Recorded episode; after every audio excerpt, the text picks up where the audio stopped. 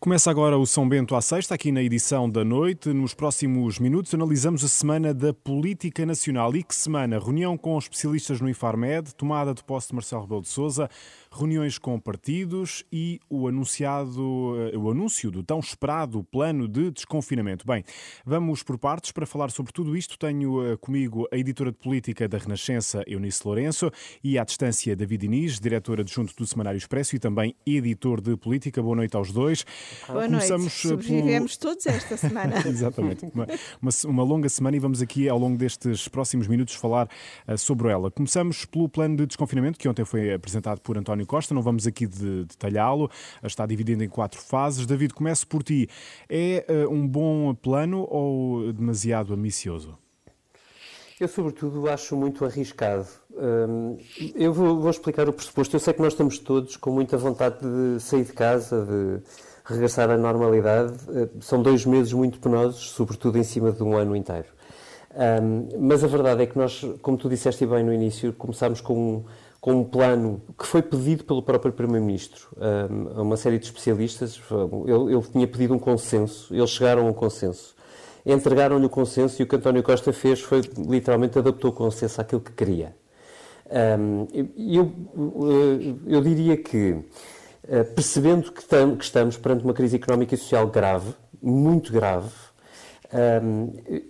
acharia bastante mais prudente ter respeitado o primeiro passo, pelo menos o primeiro passo daquilo que recomendavam os peritos, que era, num primeiro momento, abrir menos do que isto, muito menos do que isto, para garantir que nós partíamos de um ponto bastante mais baixo. Temos aqui a questão de, das escolas do primeiro ciclo, não é? por exemplo. Disso, uh, do, do, das vendas ao postigo Exato. também. Enfim, essas eram mais ou menos admitidas. Cabeleireiros e barbeiros não eram. Uhum. Um, eu, eu acho que é. António Costa teve, parecem começar, parecem acelerar em apresentar um calendário muito definido, coisa que os técnicos não faziam, um, e confia que o travão não lhe chega.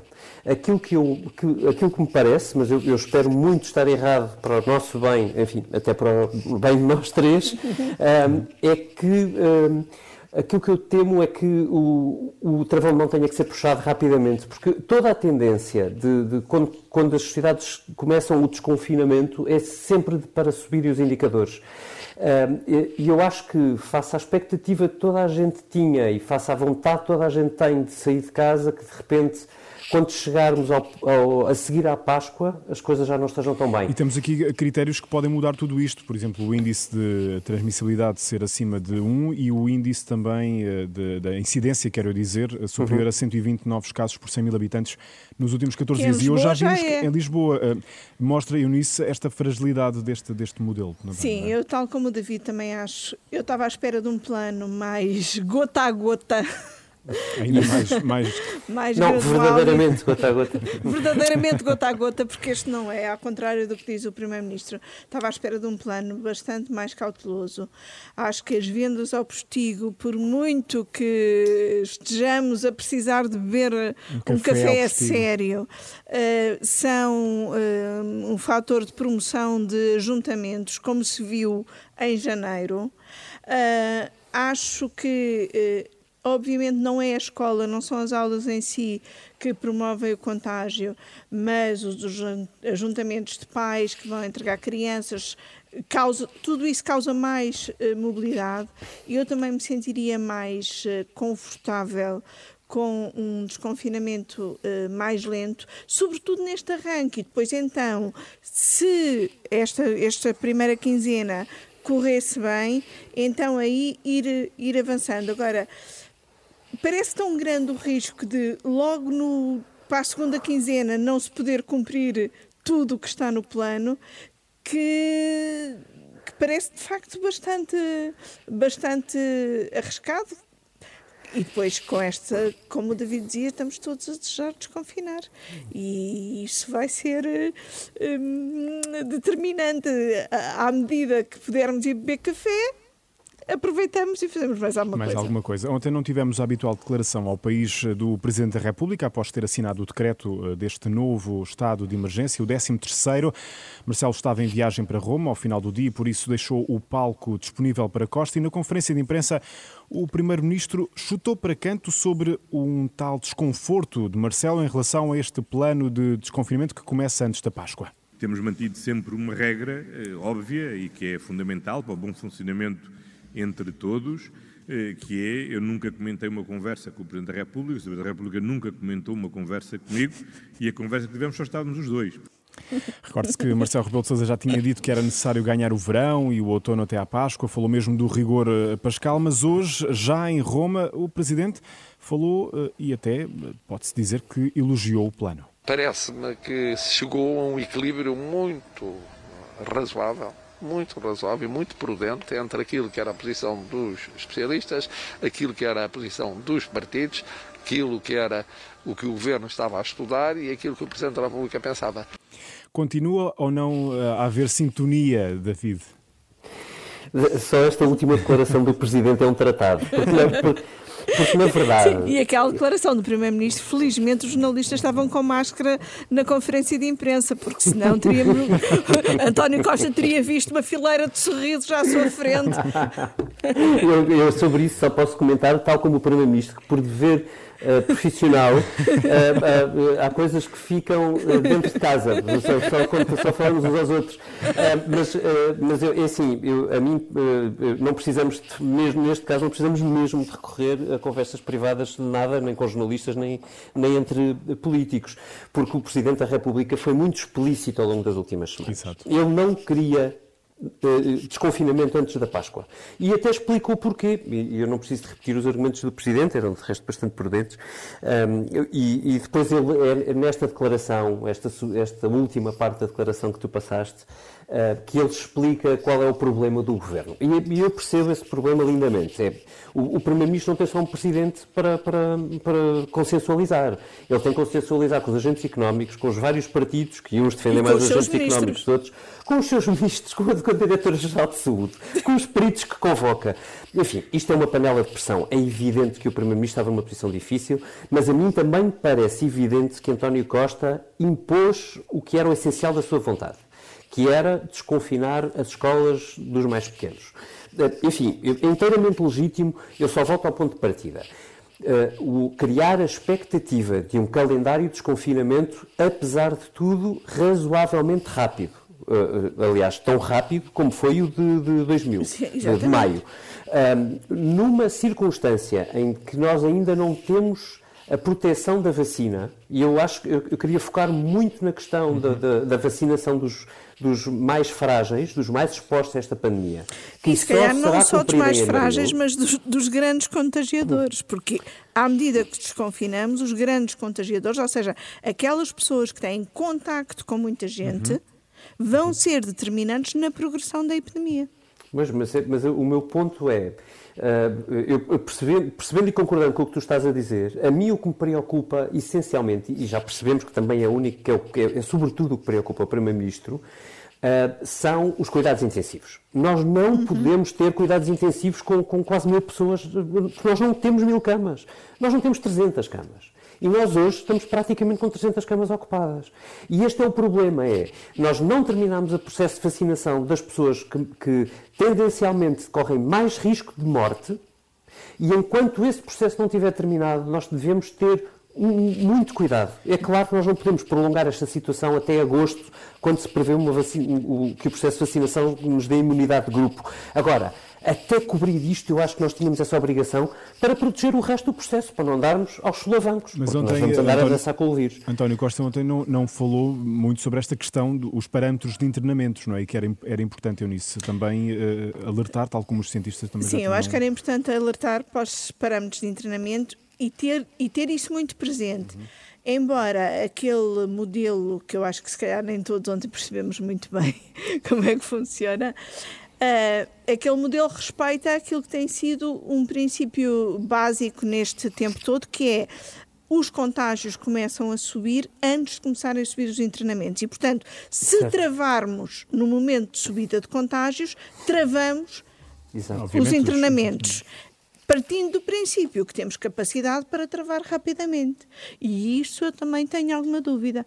Tenho dúvidas sobre por um lado, a capacidade de fiscalização deste desconfinamento e, por outro, a capacidade de travarmos uh, rapidamente, de não podemos voltar a ficar à espera uma semana uma semana e meia, como ficámos em janeiro, de ter dados mais uh, uh, consistentes, de mais uma reunião do Infarmed. Não.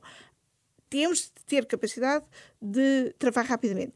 E mais uma coisa, ainda em relação ao Presidente e ao Primeiro-Ministro, e sim, o Presidente deu sinais que queria um desconfinamento mais cuidadoso e mais depois da Páscoa, disse-o claramente numa comunicação ao país, disse no preâmbulo deste estado de emergência que os passos do futuro próximo tinham de ser uh, cautelosos.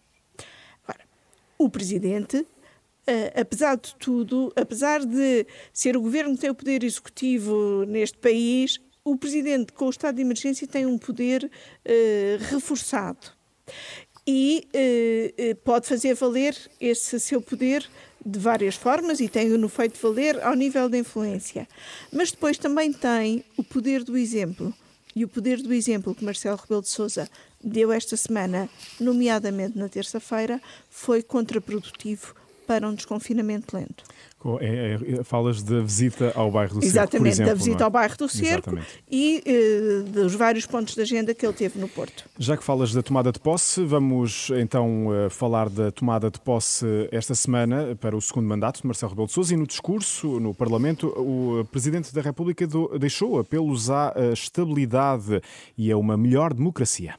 Queremos uma democracia que seja ética republicana na limitação dos mandatos, convergência no regime e alternativa clara na governação, estabilidade sem pântano, justiça com segurança, renovação que evite ruptura, antecipação que impeça decadência, proximidade que impossibilite deslumbramento, arrogância, abuso do poder. Marcelo, deixar recados para todos, praticamente, não é, David?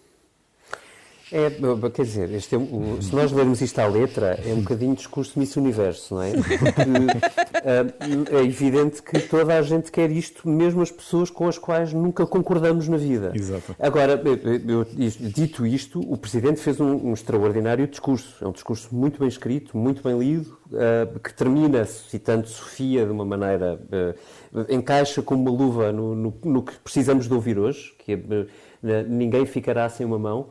Ah, mas, mas, há um, um, uma coisa bastante clara neste discurso do Presidente que me parece, que é, é ele está com medo. Este não é um discurso de um presidente muito confiante. Então é um, quer dizer é um que Marcelo discurso... não é o mesmo de há cinco anos? Ele, ele disse isso, não é? Também que é, sou o mesmo de há cinco anos, não é?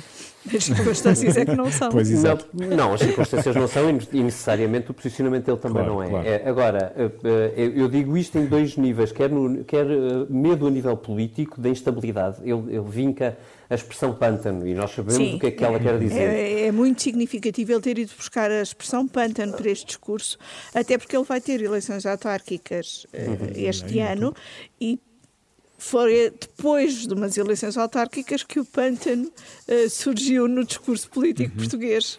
Sim. Em 2001, que Uma alguns jovens como o Pedro não terão muita memória. Pois, nós, nós estávamos lá e disse, meu Deus, não sei o que é que isto diz sobre nós, mas a verdade, só para quem, só para quem não tem isto de memória, foi, foram umas eleições autárquicas em que António Guterres saiu absolutamente derrotado e de maneira imprevista, numas autárquicas. Perdeu, inclusivamente, Câmara de Lisboa e do Porto para o PSD uh, e, e, com isto uh, Guterres estava a um deputado de ter uma maioria absoluta, portanto não a tinha, Chamados 115, 115? Exato, acabou por, por prescindir do poder e abrir eleições antecipadas. O, o, medo do Partido Socialista é este. E o PS tem uma espécie de trauma com os seis anos. Porque não, nunca o, o Partido Socialista conseguiu ter um governo com um Primeiro-Ministro que durasse mais do que esses seis anos. Foi e seis anos também... com Sócrates, com Guterres, enfim. E agora uh, também há esta incerteza política, isso. não é? E, e, e notou-se muito já nas eleições presidenciais, não é? A questão é que o PS está absolutamente dependente do PCP. E, e, e, o PCP é um parceiro muito estável, tem-se revelado um parceiro muito estável. Eu diria quase, o PCP não gostará de eu ouvir, mas quase social-democrata, uh, no sentido dos termos, não é? Muito pragmático na procura de, dos progressos e daquilo que entende como melhor para o país. Mas, mas, mas, é a sabedoria do centenário de um partido com muitos anos, nenhuma dúvida disso, mas, sem, mas com muito menos carga ideológica. Uhum. Isso é o que eu queria dizer. Agora, isso não significa, isso não, não é uma garantia à partida. E, e, e, sabemos que eh, eleições autárquicas são muito sensíveis para o Partido Comunista, que já teve uma derrota pesada há quatro anos. Bom, eu com isto não estou a dizer que vai haver uma crise política, mas é evidente que Marcelo está com esse temor. E, e depois está com evidente temor um, do, que é que, do que é que vai sair deste seu mandato. Porque quando ele acabar, uh, o que já está em causa não é uma reeleição, é que marca que ele deixa para a história. E se Portugal demorar muito tempo a recuperar desta crise, não souber usar os fundos estruturais e tiver uma, uma situação de impossibilidade de governação em cima disto. Ele fica com é, essa ferida, não é? É fica, não, não fica uma coisa. As selfies não salvarão e, essa página e, e não é por acaso que ele escolhe como primeira das missões no discurso a qualidade da democracia. Depois tem coisas que se calhar a curto prazo são muito mais importantes, o combate à pandemia, a coesão social, mas ele escolhe a primeira missão que ele enuncia do discurso uhum. é a qualidade da democracia. Eu acho que o grande fantasma de Marcelo é uh, não deixar o país com uma alternativa e com condições de governabilidade. O São Bento à sexta fica por aqui. Obrigado, David Inês, pela tua Obrigado. presença aqui na Renascença e também Eunice Lourenço, Obrigada, presença é habitual neste espaço. A edição da noite também termina. Estamos de regresso na próxima semana. Já a seguir pode ouvir aqui o ensaio geral conduzido pela jornalista Maria João Costa. Tenha um bom fim de semana. Fique bem, fique em casa.